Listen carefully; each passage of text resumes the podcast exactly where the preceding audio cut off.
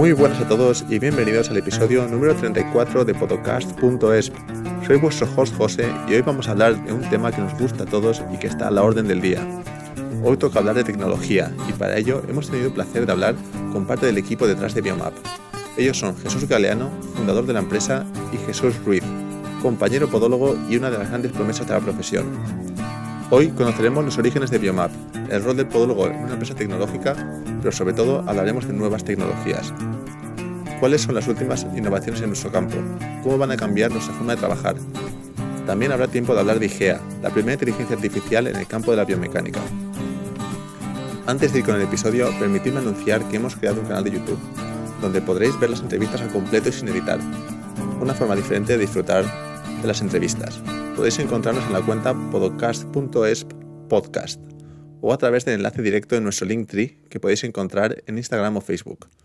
Como siempre, gracias por estar ahí y no olvidéis que queremos conocer vuestras impresiones del episodio. Podéis compartirlas a través de Instagram, Facebook o la plataforma que hayáis escogido para escuchar o visualizar el podcast. Vamos con el episodio.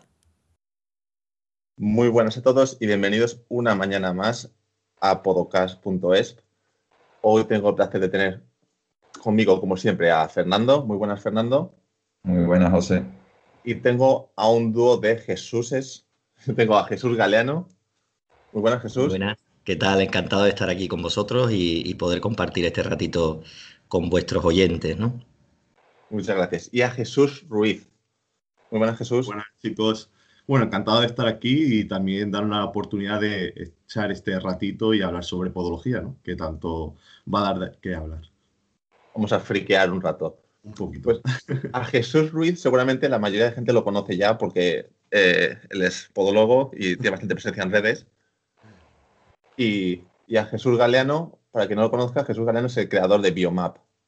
es el primer no podólogo que viene al podcast. Pues muchas gracias. muchas gracias. Y hoy vamos a conocerles un poquito mejor y vamos a hablar de, de tecnología. Pero bueno, eh, empecemos la casa por, la base. Eh, cuéntanos un poco, Jesús, Jesús Galeano, eh, de dónde, cómo llegas tú al sector de la podología, tus inicios y... Bien, pues mira, esto se remonta a la edad media casi. Bueno, yo tengo ya cierta edad y, y, todo esto me llega desde hace aproximadamente unos 18 años en el que bueno, pues monté una empresa eh, dedicada pues, a suministrar productos sanitarios a clínicas privadas y hospitales. Eh, y bueno, pues casualmente, cuando empiezo a visitar algunas clínicas en Sevilla, que es de donde yo soy, aunque ahora vivo en Alicante, em, veo que las clínicas de podología no conseguíamos entrar a, vender nuestros productos fungibles, guantes, eh, en fin, campos quirúrgicos, etcétera, ¿no? Y, cuando me doy cuenta es que resulta que los podólogos consumíais algo mucho y, en mucha cantidad, que eran las hojas de bisturí, y además de dos marcas en concreto, no valían cualquiera, Aesculap o Suamorto. Entonces, bueno, eso me, me hizo cabrearme un poco y decir, coño, ¿por qué no vendo yo por un producto? Bueno, pues voy a buscarlo. Y di con un congreso nacional que se hacía en Mérida hace ya una pila de años, y bueno, pues encontré una casa comercial que tenía unas montañas en forma de pirámide de hojas de bisturí y directamente, sin pensarlo, me fui a ellos a querer negociar, poder comprarle hojas de bisturí sin saber quiénes eran, ni a qué se dedicaban, ni nada. Casualmente era una empresa que fabricaba sillones de podología y yo creo que a esta gente le, les tocó un poco la fibra de que no le preguntara por los sillones de podología y directamente fuera por un producto consumible que yo creo que efectivamente ellos los tenían a modo de reclamo para que los podólogos llegaran allí y luego vieran el resto de cosas que tenían. ¿no? Y, por ahí fue cuando conocí la podología y, poco a poco, bueno, pues fui metiendo una serie de marcas y de productos específicos en podología hasta que conocí las plataformas de presiones la plataforma de presión y lo que conlleva eso detrás, que es el estudio biomecánico, el análisis de la marcha, de la pisada, etcétera, etcétera. Y entonces fue cuando realmente me enamoré de, este, de este sector, que es la biomecánica. Y bueno, gracias a que llevaba a mi mujer detrás mía diciéndome que dejara el tema de la venta de fungibles y tal, le hice caso. eh, abandonamos todo lo que era la venta de material que no fuera biomecánica y análisis exclusivamente de la postura, del gesto deportivo, de la marcha, etcétera. Y, traje una marca España italiana que se llamaba Diagnostic Support. En aquel entonces era una de las mejores del mercado. Y me formé en biomecánica y me apasionó tanto que, bueno, eh, al día de hoy creo que de manera autodidacta, eh, gracias a esa pasión, he aprendido muchísimo de, todos los cursos a los que hemos asistido como partner tecnológico, cediendo material para cursos. Y, un gran amigo y profesor, apasionado también y friki de la biomecánica, como es Luis Enrique Roche, con el que he tenido la oportunidad de compartir muchos años, eh, tanto en, en sus cursos como en congresos internacionales, en los que hemos asistido conjuntamente. Eh, pues bueno, llegó esa formación de mano de estos profesionales y, bueno, yo no me puedo considerar porque no tengo el título de podólogo o de biomecánico, pero sí la pasión me ha llevado a estudiar y, a formarme un poquito para poder ofrecer esta tecnología de una manera un poquito más profesional. Jesús, ¿eres de formación inicial algo relacionado con biomecánica o desarrollo de tecnología o te formaste posteriormente para, control, para introducirte en el campo? Nada en absoluto. Yo vengo del sector comercial y bueno, pues eh, estudié primer año de matemáticas y lo dejé porque bueno, ya trabajaba desde los 16 años y compaginaba con los estudios. Y como ya el trabajo empezaba a tirar un poco más y, necesitaba más tiempo, bueno, pues abandoné los estudios ahí y, y esto ha venido a posteriori. ¿Actualmente participas en el, desarrollo de la tecnología que vosotros eh, vendéis o sois distribuidores? Curiosidad, no tengo ni idea de cómo funciona exactamente. Explico. Eh, desde siempre habíamos sido distribuidores, comprábamos y revendíamos, traíamos al mercado español tecnología de fuera, eh, pero desde hace aproximadamente un par de años que empezamos a intentar colaborar con esos fabricantes en la mejora del desarrollo de ciertas tecnologías. Y además, una de las preguntas que siempre me hacíais todos los podólogos del sector cuando instalábamos una plataforma, explicábamos el software, etcétera, siempre me decían, oye, y con toda la cantidad de datos que da esto, ¿por qué no te da ya el diagnóstico? ¿Por qué no te dice cuál debería de ser el tratamiento? ¿no? O sea, ¿por qué no? Y si tienes todos los datos aquí en, en un ordenador. Y eso me, fue minando, minando, minando, hasta que hace año y medio eh, me tiré a la piscina, gracias a también a la ayuda de, un buen amigo, al que el día de hoy es socio conmigo de Biomap, y, empezamos a, a, desarrollar un software con inteligencia artificial para, a través de los datos que vamos metiendo de los pacientes, la anamnesis y, eh, en fin, el motivo de consulta, etcétera, el sistema fuera acotando de manera inteligente y rápida las posibles eh, exploraciones para ir eh, viendo cuál sería el diagnóstico por porcentaje de aproximación y una vez seleccionado el diagnóstico, cuál sería el mejor tratamiento para, ese diagnóstico. ¿no?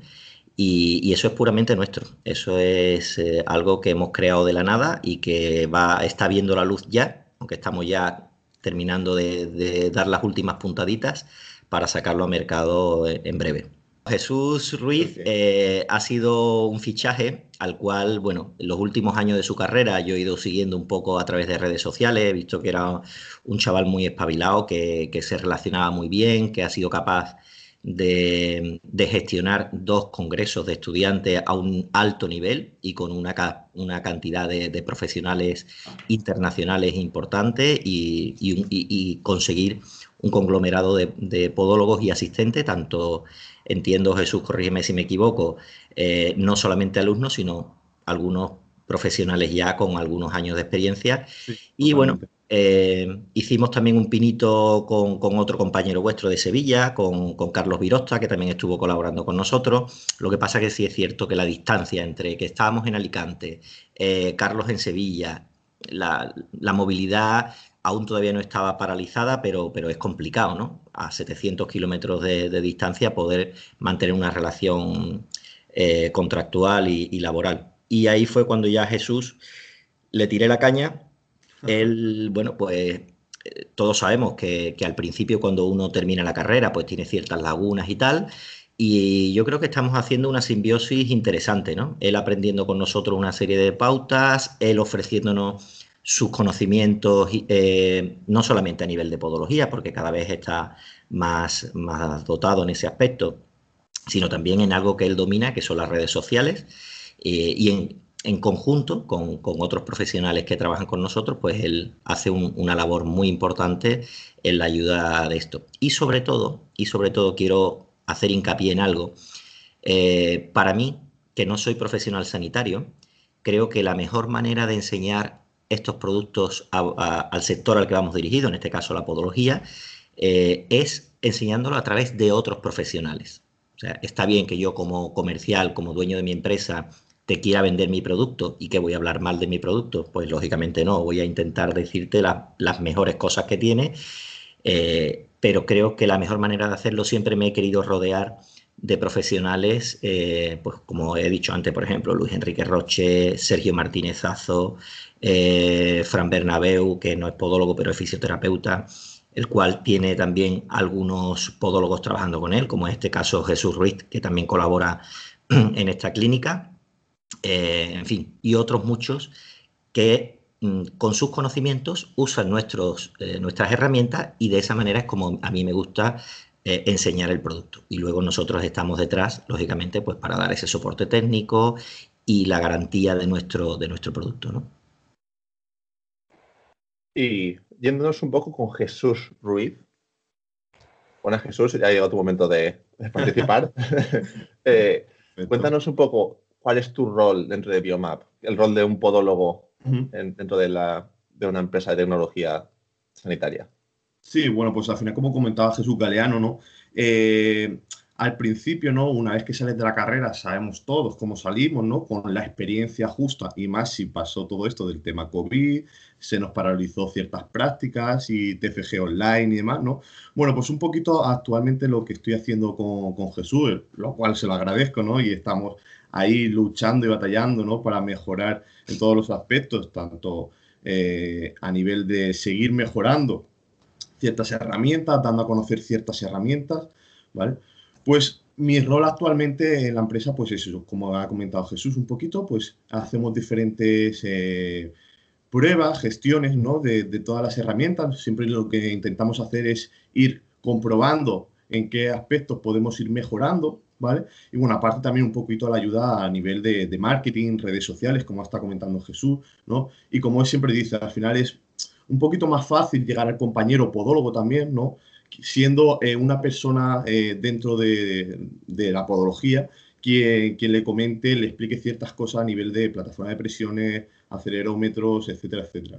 Entonces también una parte por ahí, la de eh, estar en continua formación dentro de estas herramientas para luego poder comentarlo y, de una parte venderlo, ¿no? entre comillas, al compañero.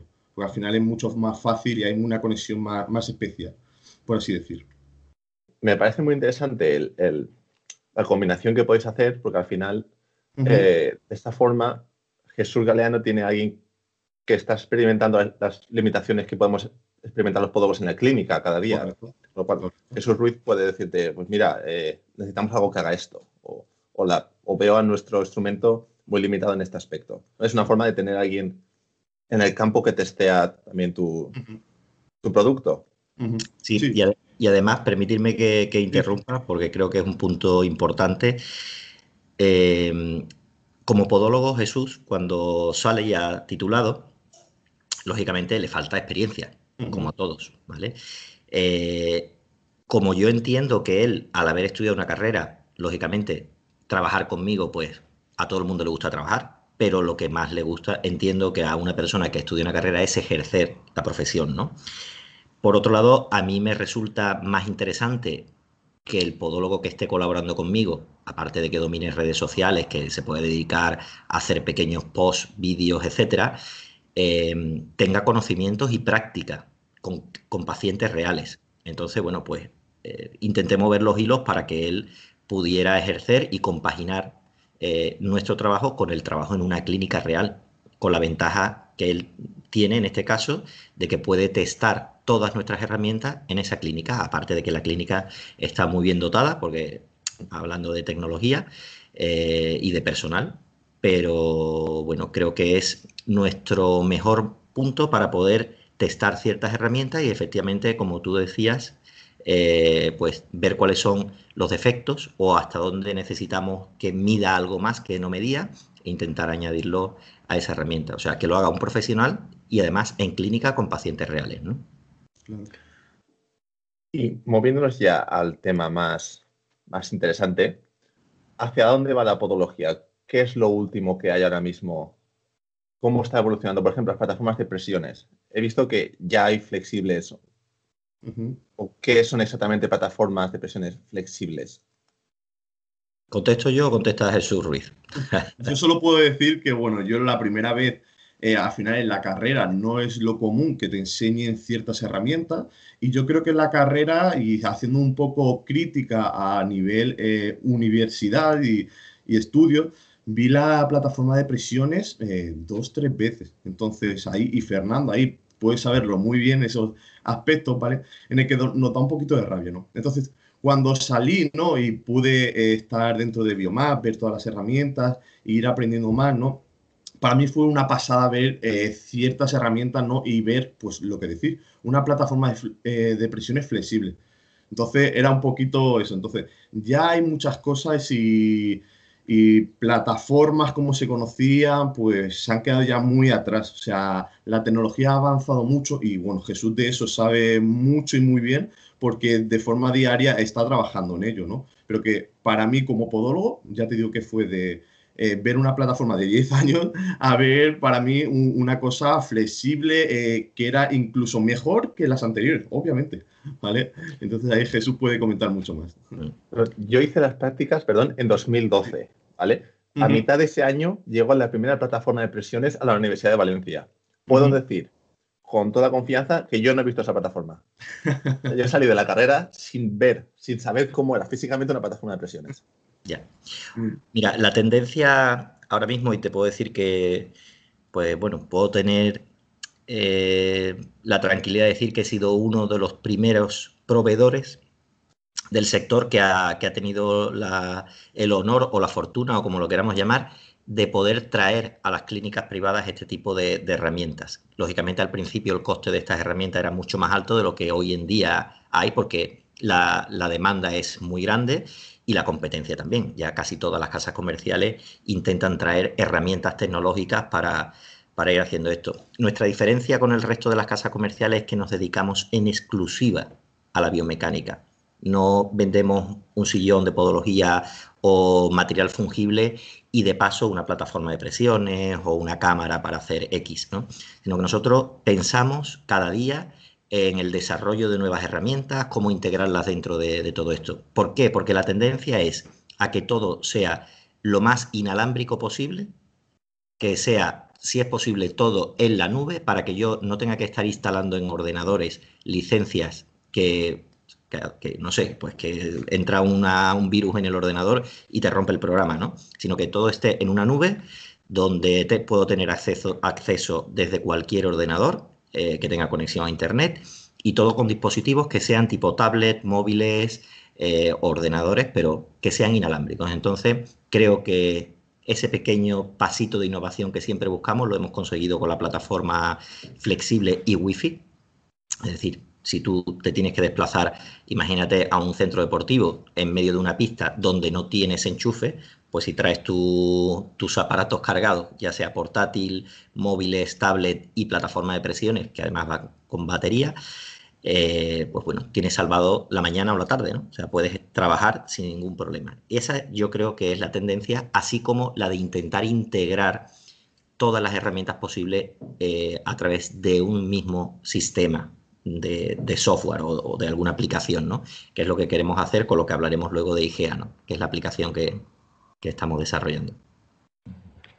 Yo el, problema, bueno, no, no es problema, sino dificultad que le veo a esto de cara a, estudiarlo, no estudiarlo, sino trabajarlo un poquito más desde el punto de vista universitario, es que además de aprender a interpretar los datos que te da la tecnología, plataforma de presiones o, cualquier otra tecnología, La dificultad que, yo veo es que además de saber interpretar los datos que te, que te aporta la tecnología, tienes que saber de tecnología.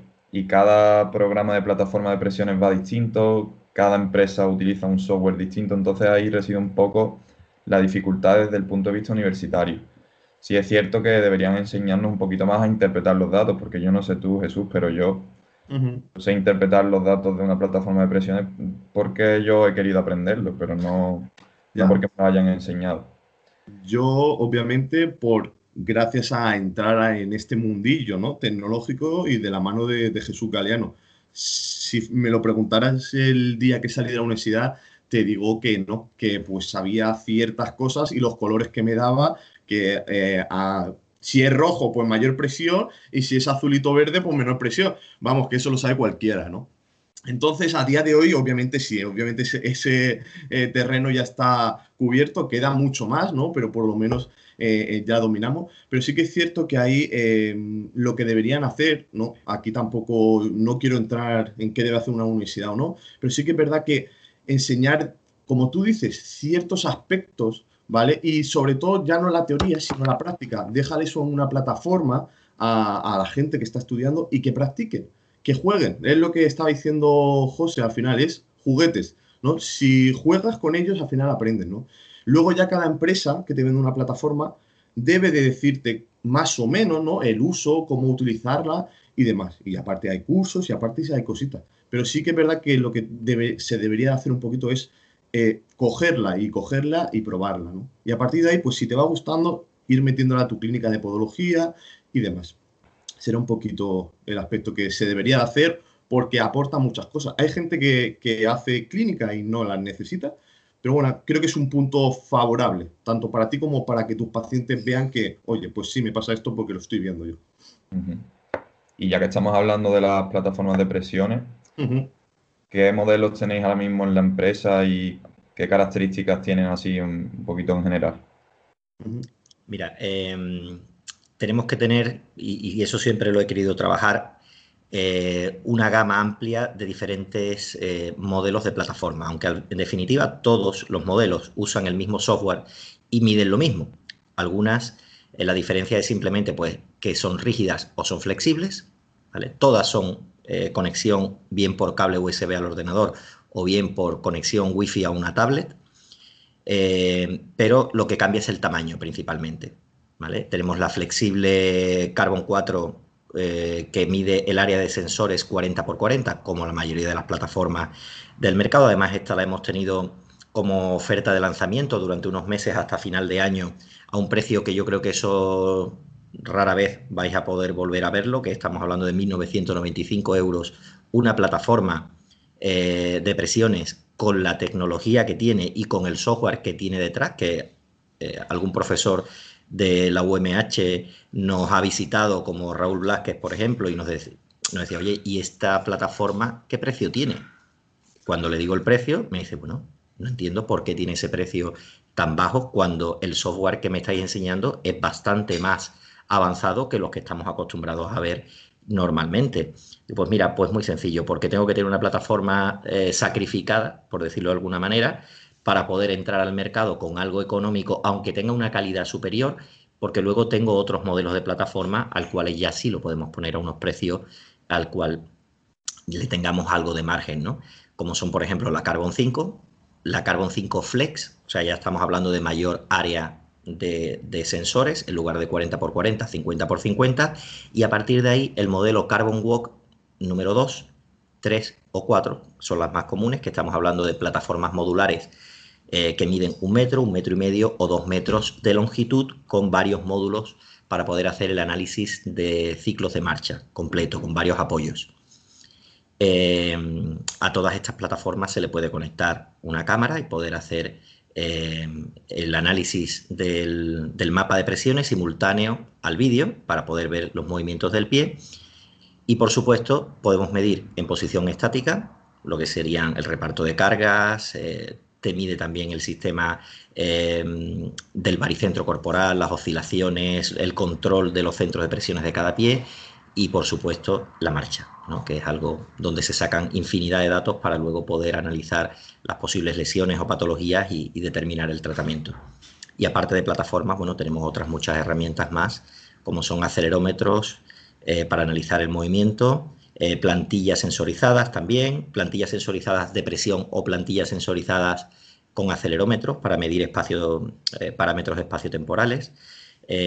tenemos sillín, funda de sillín sensorizada para el análisis del bike fitting, de, las presiones en la bicicleta. Esto me gusta, Jesús. Eh, yo no tengo ni idea de ciclismo, pero me llama mucha atención el set biomecánico ciclismo. ¿Puedes explicarnos un poco más en qué consiste? Bien, pues son un grupo de herramientas que lo mismo se pueden eh, adquirir de manera independiente que hacer este set, ¿no? Cuando hablamos del set, lo que estamos eh, componiendo es un juego de herramientas compuesto por la funda del sillín sensorizada, el que nos va a mostrar cómo los isquiones están cargando, si hay un poco más de carga en una pierna que en otra. Hay el, profesional, que hoy en día hay muchos podólogos eh, eh, que se están dedicando a este, a este tipo de estudio del análisis del ciclismo. Puedes ver si estás cargando más hacia adelante, más hacia atrás, y esto a la misma vez lo vamos a insertar con el análisis de las presiones dentro del calzado con las plantillas sensorizadas y con un acelerómetro que podemos poner tanto a nivel del, del sacro, de la pelvis, y ver las oscilaciones anteroposteriores y las basculaciones de derecha a izquierda. Eh, todo este conjunto completo, además de poder grabar eh, desde diferentes planos y poder medir, creo que da una cantidad de datos importantísima para poder al profesional determinar cuál sería la mejor postura o la mejor combinación de la bicicleta o las medidas mejores dependiendo del, ciclista, ¿no? ¿Permitiría este sistema a alguien con poca experiencia en ciclismo trabajarlo o requiere especialización, requiere entender los datos que te da? Entiendo. Los datos que te da son simples. Es decir, eh, cuando hablamos de mapa de presiones en el sillín, eh, es muy sencillo y usar la lógica y luego lo que cada uno de, de vosotros como profesionales hayáis profundizado en, el sector. Y si tú tienes un poco más de carga en un isquión que en otro, pues hay varias opciones que ya te hace de pensar. Es simplemente saber si tenemos una dismetría en una pierna, por ejemplo, o si estoy con el sillín en una posición que no es la, idónea para, esa persona, si hay algún bloqueo a nivel eh, de la cadera que hace que esa, esa pierna baje un poco más que la otra, en fin, son una serie de pautas que con lo que ves en pantalla, que por supuesto con cualquiera de nuestras herramientas lleva incluido un curso de formación, no solamente para saber cuál es el botón de encender el, programa y, cómo crear una base de datos, sino cómo interpretar esos datos en la clínica diaria, ¿no? Y, cuando hablamos de un acelerómetro, pues bueno, simplemente te está midiendo grados, grados de inclinación hacia adelante, hacia atrás, hacia los lados. Por lo tanto, bueno, tendríamos que saber, por supuesto, antes de meternos en este tema, eh, algo de formación sobre cuáles son las mejores posturas en ese gesto deportivo, eh, cuáles son las medidas idóneas que tiene que tener una bicicleta dependiendo de la altura, longitud de pierna, etcétera, etcétera. Y a partir de ahí, por supuesto, todos los datos que te dé esta u otras herramientas no dejan de ser termómetros que te miden, te cuantifican y tú con esos datos terminas de, hacer pues tu, tu estudio y tu análisis, ¿no? Y otro, otro elemento que me ha gustado es, son los escáneres 2D eh, y 3D. Eh, ¿Puedes explicarnos un poco más qué consisten estos escáneres? ¿Cuál es el objetivo que tienen? ¿Qué información nos van a dar? Sí. Eh, bueno, siempre lo que, lo que es el escáner 2D, por ejemplo, es la combinación de dos herramientas muy antiguas en el, mundo de la, podología, que es, la combinación entre un podoscopio y un pedígrafo. No deja de ser una herramienta que definitivamente se suele utilizar Mm, para crear ese trabajo posterior o, esa, o ese tratamiento que es la plantilla. Entonces tenemos información del pie en carga eh, visualizando pues no un mapa de presiones, sino la piel, cómo está la piel, se pueden ver las durezas, se puede ver incluso hasta un papiloma porque tiene una resolución muy alta. Y luego el escáner 3D, ese sí se usa exclusivamente cuando vas a trabajar eh, esas plantillas con un laboratorio externo o tú mismo si tienes un sistema de diseño 3D y fresado o impresión 3D. El 3D exclusivamente es para tomar la medida morfológica y sacar una malla tridimensional de ese pie y eh, traducir esa información al software de diseño de plantillas. El 2D eh, lo puedes usar como clínica, como se ha usado siempre un podoscopio o un pedígrafo, eh, pero el 3D es exclusivamente para trabajar con un sistema robotizado, ya sea de impresión 3D o de, o de control numérico para fabricar las plantillas. Yo soy aún un poco nuevo en el tema de los escáneres y laboratorios, entonces, eh, una duda que me surge a mí. ¿Puedo yo, imagínate, yo trabajo con X laboratorio, ¿puedo usar tu escáner para enviarles eh, la información a ellos o, tu escáner trabaja con el laboratorio que tú tienes predeterminado?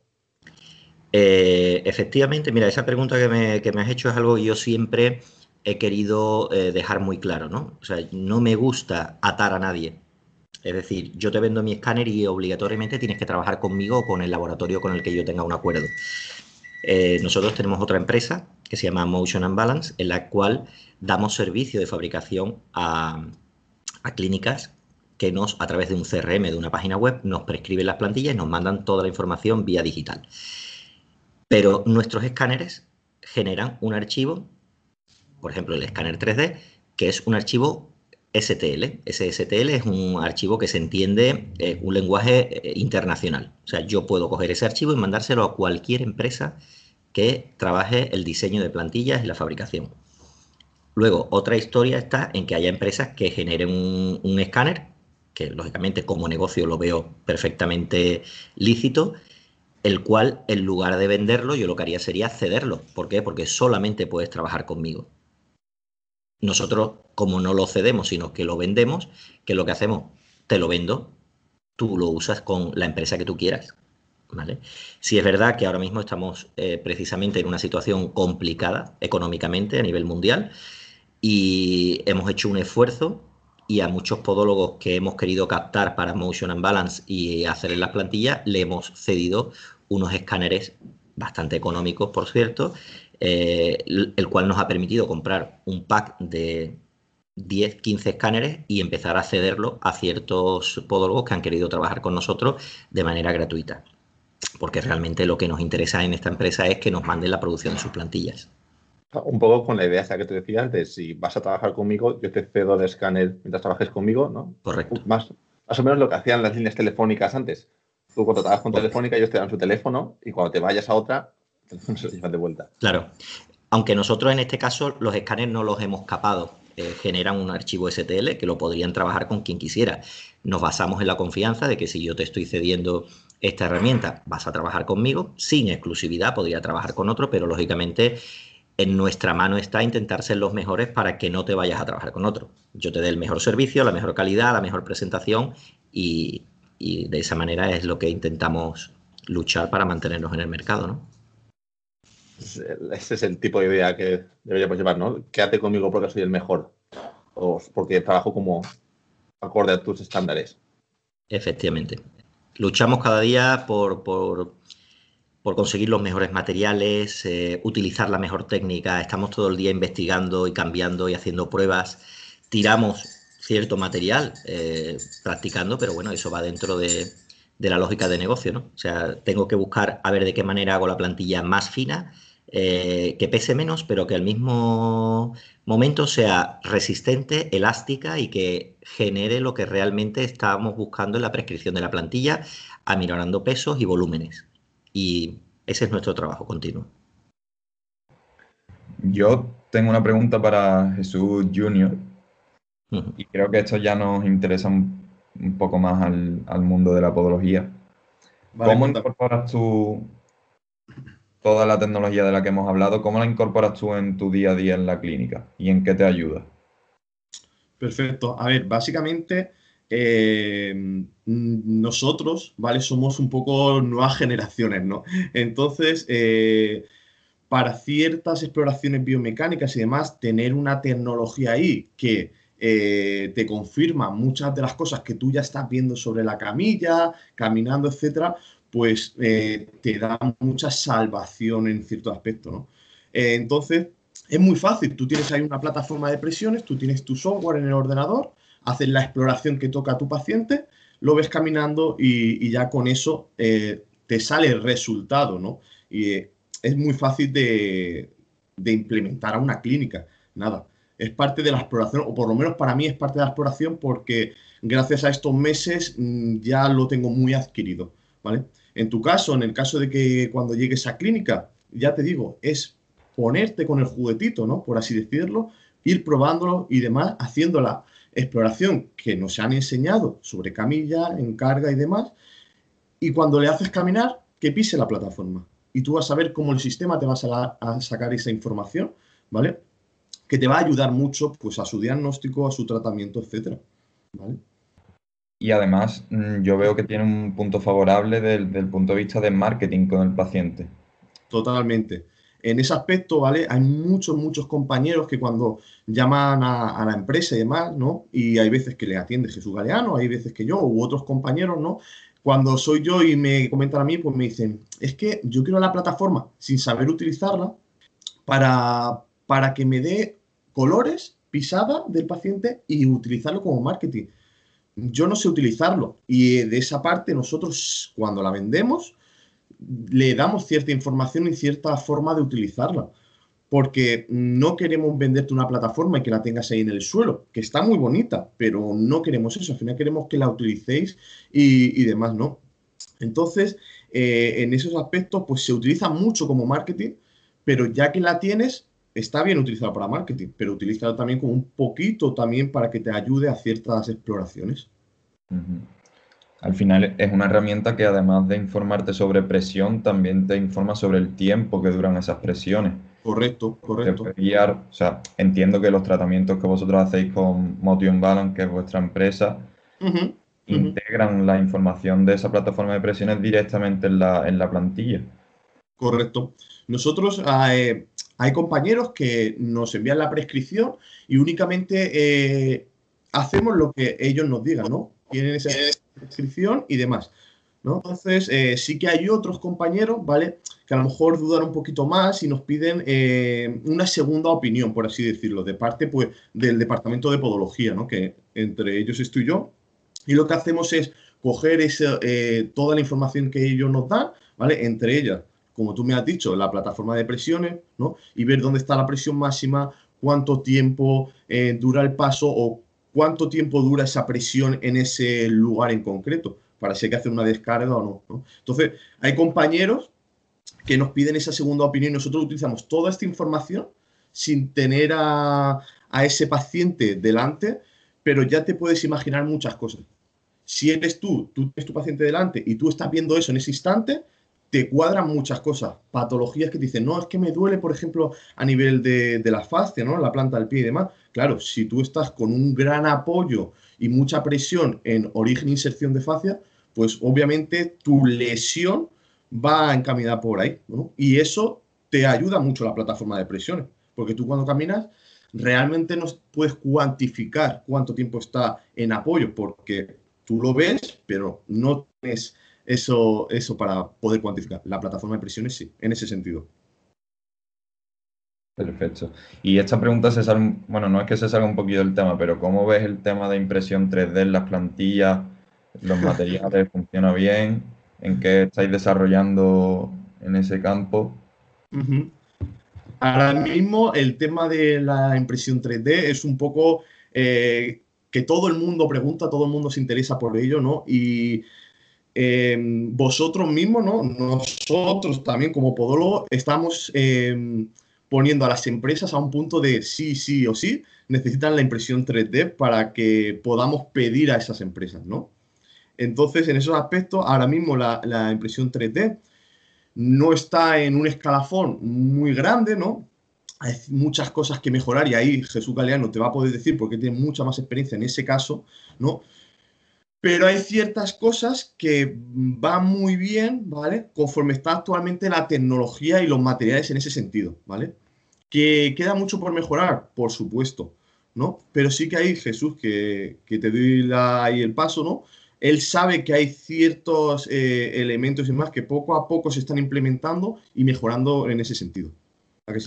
Efectivamente, la impresión 3D es algo que si me lo preguntas como se hablaba ya hace varios años, te hubiera dicho que era el futuro, ¿vale? Pero efectivamente hoy ya es el presente, ya hay muchas empresas que han incorporado la impresión 3D, hay infinidad de materiales con los que se pueden imprimir, te hablo de imprimir madera, imprimir eh, metal, imprimir cualquier cosa con máquinas de impresión 3D.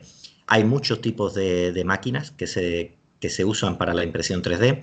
Nosotros la que, la que más eh, consideramos que, es más, eh, ¿cómo decirlo?, eh, que el material no se rompa antes de tiempo, que el material sea flexible, que permita hacer lo que todo el mundo ha, querido hacer durante muchos años con los materiales que hemos tenido a la disposición, como son los polipropilenos o como son las resinas o la goma EVA, que son los, tres materiales de base con los que se trabaja la plantilla.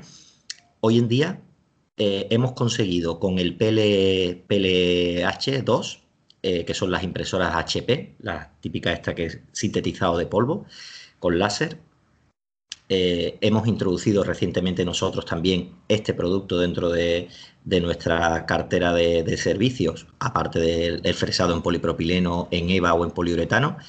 Estamos introduciendo la impresión 3D, porque efectivamente ya hoy en día sí, aunque el tiempo es lo que le falla, o sea, yo para poder darte un servicio con una impresión 3D necesitamos tener prácticamente el cubo de impresión lleno con otras cosas ya pueden ser plantillas o pueden ser tuercas o lo que queramos imprimir, pero tenemos que tener el cubo lleno para que esa impresión sea rentable. Y eso muchas veces pues requiere que no podemos imprimirla hasta la semana que viene.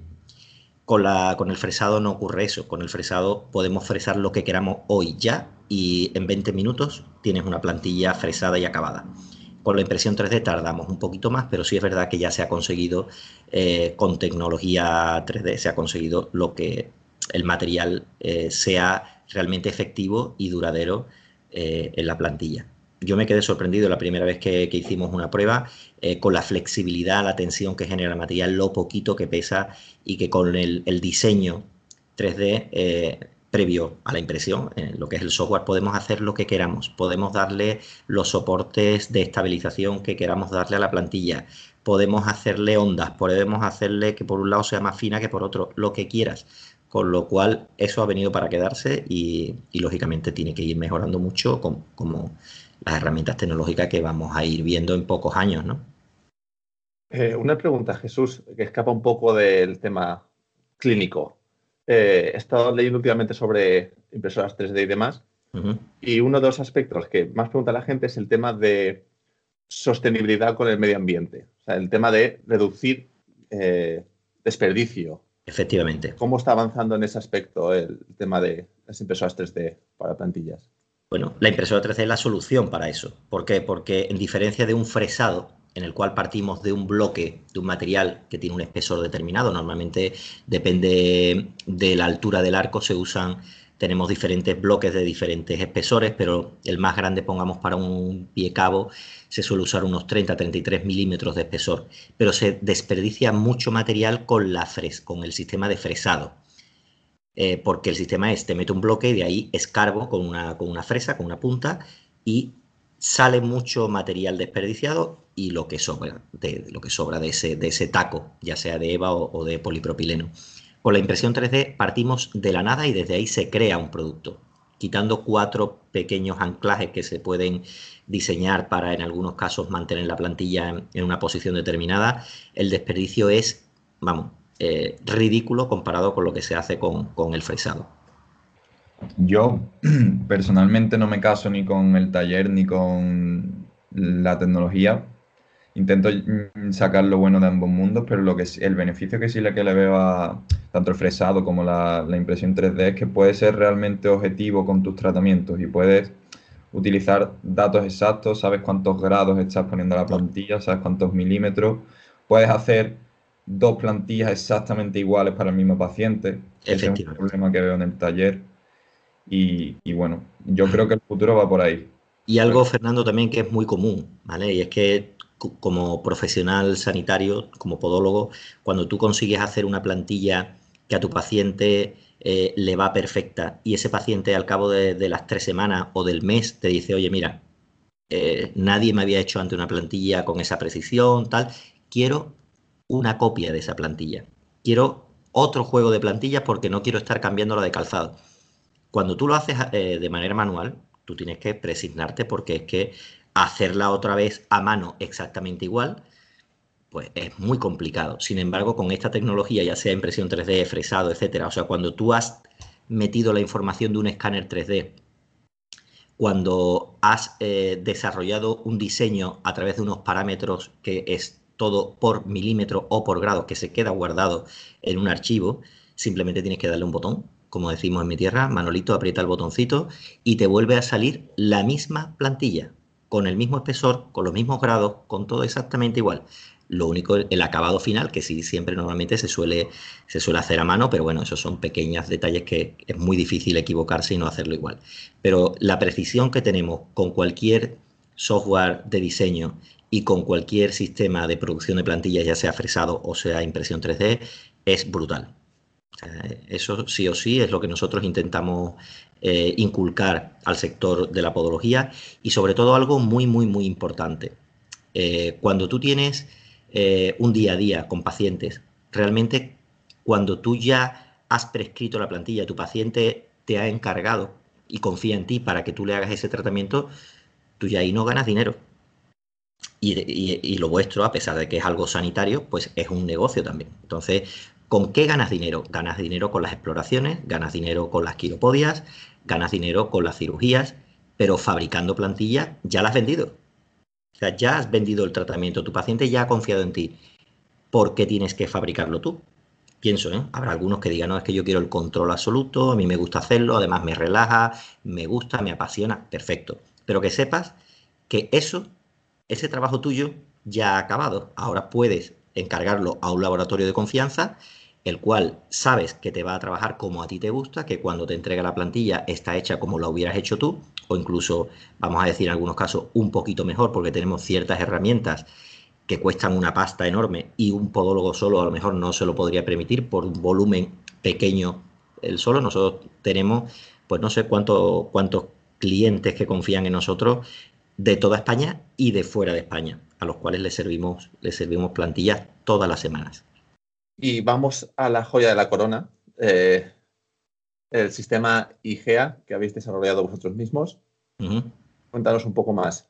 Primera inteligencia artificial en podología. Sí. Eh, en biomecánica, ¿vale? A mí me gusta hacer hincapié en el tema de biomecánica, ¿vale? Yo sé que hay algunas personas que le han querido poner puertas al campo y, y considero que la biomecánica es una ciencia que la estudia el podólogo y que tiene un papel muy importante, puesto que los pies es el, si fallan los pies, falla el resto de lo que hay arriba, pero también puede haber ciertas cosas que si fallan arriba, el pie tampoco funciona bien. ¿no? Entonces, el fisioterapeuta creo que también tiene grandes nociones de biomecánica. No digo que tenga grandes nociones del pie, porque ahí sí ganáis vosotros, por supuesto, pero aparte del pie hay más cosas en la biomecánica que tienen que funcionar bien. Y otra, otra especialidad, que en este caso no es sanitaria, pero que controla muchísimo la biomecánica, son los INEF o los CAF, por ejemplo, ¿no? que, estudian el, gesto deportivo, que estudian la biomecánica en sí. Pero con IGEA lo que hemos querido conseguir es eso, es unificar eh, en una sola aplicación eh, todos los conocimientos de la biomecánica. Eh, hemos introducido, pues no te voy a decir el 100%, porque siempre puede haber algo que se nos escape, pero vamos a decir el 99% de los diagnósticos más habituales en, biomecánica, con todos los test que existen y a través de esa inteligencia artificial, cuando tú insertas los datos del paciente, imaginamos, ponemos un caso de un chico, de un niño, en el cual tú ya cuando metes que mide tanto, que pesa X, eh, que hace tal actividad habitualmente, y el motivo de consulta es dolor en la rodilla derecha, cara interna, el sistema, en, bueno, te iba a decir en milésima de segundo, en menos ya él ha acotado y ha desechado posibles exploraciones que no tendrían sentido hacer. Te va a orientar sobre una serie de exploraciones, el cual siempre el profesional es el que decide. Aquí no hay ninguna máquina que te, vaya a quitar el trabajo, esto lo tiene que hacer un profesional sanitario, ¿vale? Que es el que tiene la, la habilidad de poder explorar. Esto no lo podría hacer una persona en su casa por mucho que entrara y se registrara en la aplicación. No lo puede hacer porque para registrarte primero que tienes que ser eh, profesional sanitario. Eh, y tú eres el que decide con respecto a lo que la aplicación te propone, si quieres hacer todas esas exploraciones, si quieres añadir alguna más de toda la lista que hay. Y luego esas exploraciones, tú respondes. En, en algunos casos, por ejemplo, esta aplicación eh, vendría muy, muy, muy bien para aquellos podólogos o fisioterapeutas que acaban de salir, de graduarse y les falta un poquito de experiencia. Bueno, pues como si fuera un libro digital donde te va a explicar cómo es la exploración. Si con el texto de la descripción no te queda claro, en todas va a haber un link para ver un vídeo rápido de cómo se es la manipulación que hay que hacer, cuáles son los grados que hay que tener y cómo es el movimiento que tú tienes que realizar para ver si eh, es un positivo, un negativo, cuántos grados eh, tienes de flexión o, lo que sea. Una vez que tú vas respondiendo, el sistema ya va generando ciertos árboles de decisiones para llegar a ofrecerte también cuatro o cinco diagnósticos que en porcentaje de aproximación van a estar de mayor a menor eh, disponibles para que tú selecciones uno de ellos. Si incluso de lo que ves ahí no te convence, hay un buscador con todo el resto de los diagnósticos y aún así si no existiera lo puedes crear. Me parecería raro, pero bueno, al principio en un momento dado puede ocurrir. Nos llega a nosotros la proposición de ese diagnóstico, lo estudiamos con, o sea, no nosotros como comercial, sino toda la red de profesionales que, nos están apoyando aquí. Hablo del el IBV, hablo de la Universidad de Fisioterapia de Granada, hablo de profesionales eh, del sector de la podología eh, que están asesorándonos y están guiándonos sobre, sobre cuáles son los mejores diagnósticos y tratamientos. Y una vez que tú seleccionas ese diagnóstico, te ofrece cuál sería no solamente los tratamientos o el tratamiento mm, más idóneo, sino qué ejercicios tendrías que hacer eh, ese paciente para que esa adaptación a ese tratamiento sea la más rápida posible o si tienes que potenciar alguna musculatura o si tienes que estirar alguna, alguna otra musculatura. Eh, todo esto se hace a través de eh, la muestra de esos ejercicios con un avatar en tres dimensiones, el cual tú puedes mover en la pantalla y verlo desde cualquier ángulo para que el paciente le quede claro cómo son, cómo son esos ejercicios. Luego, eh, aparte de todo esto, en cualquier momento de la aplicación tienes la posibilidad de iniciar el análisis de la marcha cinemático.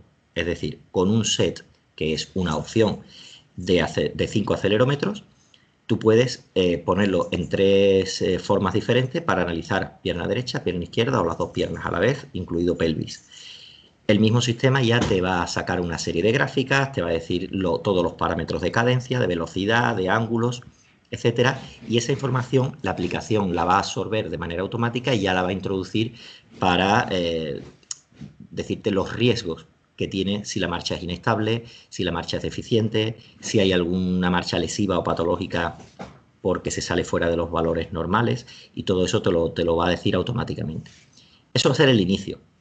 Lo que ya tenemos pensado para los siguientes pasos de actualización es analizar con esos mismos acelerómetros la carrera, analizar eh, los riesgos de caídas en personas mayores, añadir plataformas, las plataformas de presiones como una herramienta más de diagnóstico en el sentido de que ya tú no tendrás que pensar, en el sentido, lo digo pensar entre comillas, sino que el mismo sistema va a detectar la información de reparto de cargas o de análisis del centro de presión y ya eh, te va a ofrecer cuáles son los riesgos de, patología según el mapa de presiones, según los valores eh, obtenidos en la cinemática de la marcha y poco a poco iremos eh, integrando otras herramientas como son eh, electromiografía de superficie o incluso un mapeo de imágenes de ecografía, etcétera. Pero eso ya estamos hablando de futuro. Jesús, una pregunta que le pregunté ya a Jesús Ruiz cuando hablé con él por teléfono, y es si es una inteligencia artificial se retroalimenta. ¿Cómo se retroalimenta? ¿Cómo se garantiza que, el, que la... sale la palabra en inglés, perdón. Que el nivel de precisión en las sugerencias es siempre el más alto. Eh, que no se malinterprete, pero eh, si está enfocado a, los, a la gente más joven, ¿no? que son los que están empezando, ellos tienen más margen de error. No precisa, igual no precisamente en estos dos casos que tenemos delante, claro. pero si los que más lo usan son la gente más joven, probablemente se equivoquen más. cómo se aseguras que no... Eso, eso, está pensado. O sea, aparte de la inteligencia artificial, hay otra herramienta que está integrada que es el Machine Learning. O sea, que la misma máquina vaya aprendiendo de las respuestas. Pero efectivamente, eh, como bien dices, eh, aunque esto no está pensado exclusivamente para la gente con poca experiencia, sino para cualquiera que quiera tener todos sus datos ordenados en una nube, poder hacer estadística de patologías, de lesiones, de tratamiento, etcétera, sí es cierto que hay puede haber un gran número de usuarios que tengan un nivel de error a la hora de tomar una decisión, aunque esto va a ser unos márgenes pequeñitos, pero sí es verdad que podrían o a lo mejor intencionadamente, imagínate la competencia que se crea una cuenta y, se pone a darle a, las respuestas que no son correctas, ¿no? Bueno, nosotros tenemos una previa en la cual si eh, no pasas una prueba, entre comillas, o sea, haces como un pequeño examen de conocimiento, eh, no puedes, eh, o sea, tus decisiones no van a computar en ese Machine Learning. Para computar, la nota que se supone que te daría ese, examen tendría que ser superior a 7. Y aún así, de todas maneras, periódicamente hay un comité de expertos detrás de todo esto eh, reordenando esa inteligencia artificial y ese machine learning. O sea, por lo menos al principio no lo podemos dejar hasta que tenga un volumen tan grande que las decisiones eh, influyan muy poco, ¿no? Vayan influyendo, pero a un, nivel pequeño. O sea, periódicamente se revisará Correcto. que las decisiones que propone la máquina eh, o, el sistema son acertadas. Correcto. Sí, sí. Detrás de todo esto siempre tiene que estar el profesional y el ser humano que sea hasta que esta tecnología nos supere ya de un nivel espectacular. De momento somos nosotros los que tenemos que estar detrás controlando de que todo se vaya haciendo y que se vaya pensando bien y ordenando las cosas de manera correcta, ¿no? ¿Se puede utilizar actualmente IGEA con toda vuestra otra tecnología? O sea, ¿se puede sincronizar con las plataformas, con ese de ciclismo, unos acelerómetros? Eh, al día de hoy, José solamente va a salir con la opción de conectarse a un set de acelerómetros, ¿vale? que hemos decidido que sea una de las mejores marcas que hay en el, en el mercado, que son los Xsense de fabricación holandesa. Y poco a poco vamos a introduciendo, lógicamente que nos gustaría que cualquier plataforma se conectara a nuestro dispositivo. Eh, sé que es algo muy complicado porque tendríamos que entrar en contacto con gente que son competencia nuestra para decirle que nos dé información que nadie la quiere dar. O sea, cómo tu máquina se comunica con el ordenador. O sea, dame los parámetros de datos.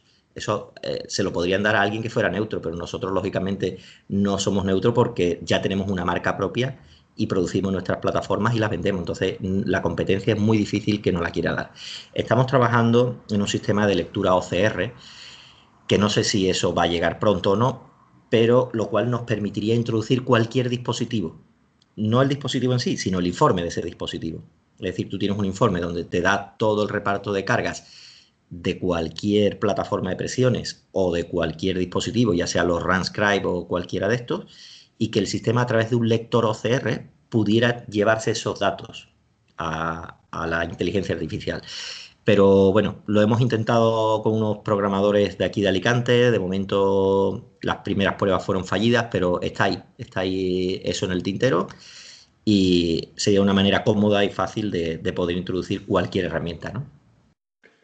Y duda práctica. El hecho de que los datos vayan a nube eh, y sean compartidos, ¿tiene alguna implicación en tema de protección de datos? Que ahora mismo está, está bastante al día, bastante tenso el tema la protección de datos, ¿necesita el paciente saberlo?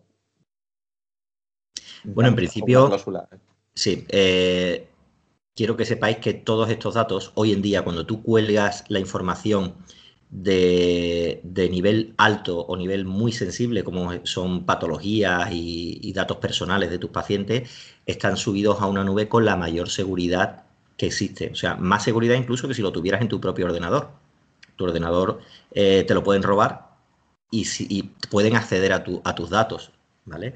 Eh, en una nube es muy complicado de que alguien pueda entrar si no tiene tu contraseña y tu usuario eh, y que te pueda visualizar tus datos o robarte datos de pacientes, etcétera. nosotros trabajamos con Amazon, con los servidores de Amazon, que son los que mayor seguridad ofrecen a este nivel. Y por supuesto, todos los datos están encriptados y separados nadie puede enlazar. Imagínate que consiguiera alguien entrar con los datos de una persona, no tiene el resto de, datos de la clínica porque van por separado y están completamente encriptados. Y por supuesto, ya no, ya no solamente con, con esta aplicación, con cualquier tipo de clínica que mida al paciente y que le requiera ciertos datos, el paciente tiene que ser consciente de que está dando sus datos a una clínica y que te tiene que firmar un documento de cesión de datos. No, no hay cláusula especial por ir a una nube tecnológica. De, por... Vale. Es simplemente dudas prácticas que se me ocurre que la gente puede Es la que firmamos entre vosotros como profesionales y nosotros como proveedores. Es una cláusula que por ley tenemos que tener donde dice que eh, tus datos de tus pacientes los vas a subir a, nuestra, a nuestro departamento, a nuestra nube, y nosotros nos hacemos responsables de la seguridad de esos datos. Y tú confías en nosotros igual que tu paciente confía en ti. Eso es así. Perfecto. Estamos llegando al final del episodio. Me gustaría ofrecer la oportunidad de añadir algo más, algún tema más que quisierais comentarnos, alguna pregunta que Fernando pueda tener. Bueno, a mí se me ocurre una, ¿vale? Y es que eh, considero que en toda esta tecnología, si no va de la mano de formación, se queda coja, ¿vale? Porque estamos desbordados de, tecnología. Si todavía no hemos terminado de asimilar esto y ya sale la impresión 3D, ya sale los software de diseño y ahora estamos hablando de una aplicación con inteligencia artificial, o sea, no nos da tiempo a asimilar todo esto. Entonces, o vamos de la mano de la formación o esta tecnología al final no le sacas ni el 10% del rendimiento en lo que has invertido, porque esto cuesta dinero. Entonces, si tú te gastas 2, 3, 5 mil euros en un aparato, tú lo que quieres es poder amortizarlo lo antes posible y sacarle el mayor partido. Es decir, que cuando tú lo uses, te sirva de verdad para mm, analizar a tus pacientes, sacar todos los datos de ahí, que no sea un mero escaparate de colores y de gráficas que son muy bonitos y que le llaman mucho la atención al paciente y que hacen parecer que tú sabes mucho. No, no, vamos a hacer que tú sabes mucho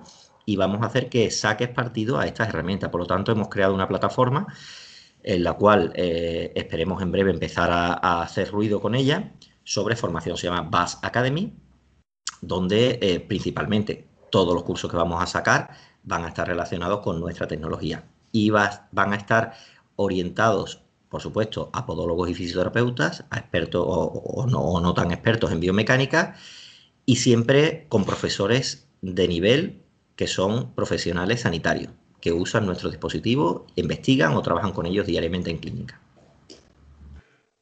Me, gusta mucho esa idea, porque al final lo que tú comentas, eh, todos queremos tener la última plataforma, o en este caso, mucha gente va a querer tener IGEA, set de ciclismo, pero al final, si no estamos formados, vamos a sacar los cuatro datos que realmente ya sabías antes de ponerlo en la, en la, tecnología, es lo que te dicen, no le sacas rendimiento. Es, la formación debe ir de la mano y, y, apoyo que lo fomentéis de esta manera.